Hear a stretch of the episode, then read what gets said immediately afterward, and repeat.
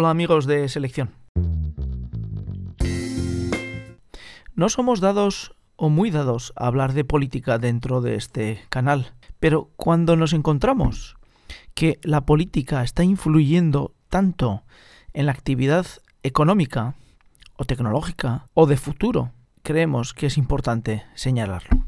La caravana humana ha entrado en México. Así es como comienza el briefing del newsletter de Actual de hoy.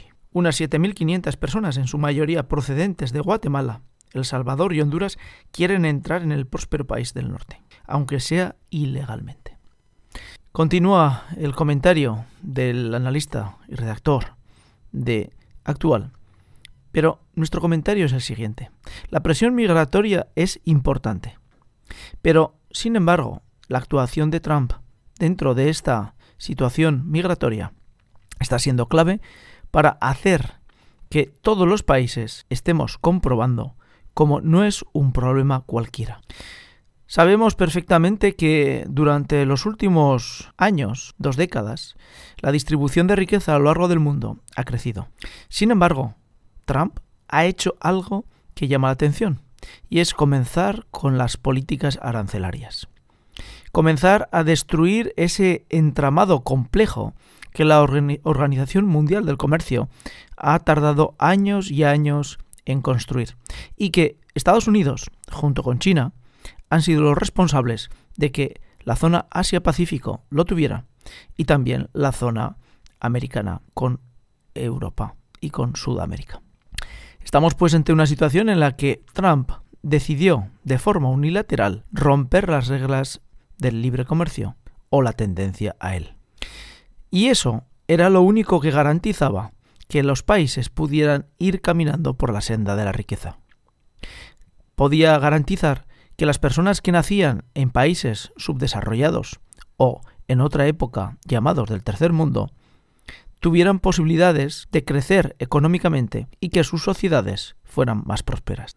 Ante la situación de Trump de renunciar claramente a seguir mejorando esa organización del libre comercio y generar políticas de Asia-Pacífico para que las políticas económicas fueran estables y seguras para Estados Unidos, lo que ha hecho ha sido comenzar en todo el mundo un movimiento migratorio más intenso. Sí, creemos que ese 3,7% de paro dentro de Estados Unidos es simple y llanamente una burbuja política que se volverá en contra a lo largo del tiempo. Porque la economía dejó de ser ya un elemento cerrado en el país para convertirse en un elemento que compartimos cada país con otro. Y de la forma que está construida la organización eh, del libre comercio, deja claro que sin normas y sin una posibilidad de vender fuera de tus fronteras, es muy complicado que la economía moderna pueda prosperar. Ahora Trump se encuentra en elecciones y existe una presión importante para obligar y doblegar sus políticas migratorias. Pero el problema no está allí, no está en la política migratoria de Trump, está en cómo está manejando todo el tema de aranceles con respecto a países terceros.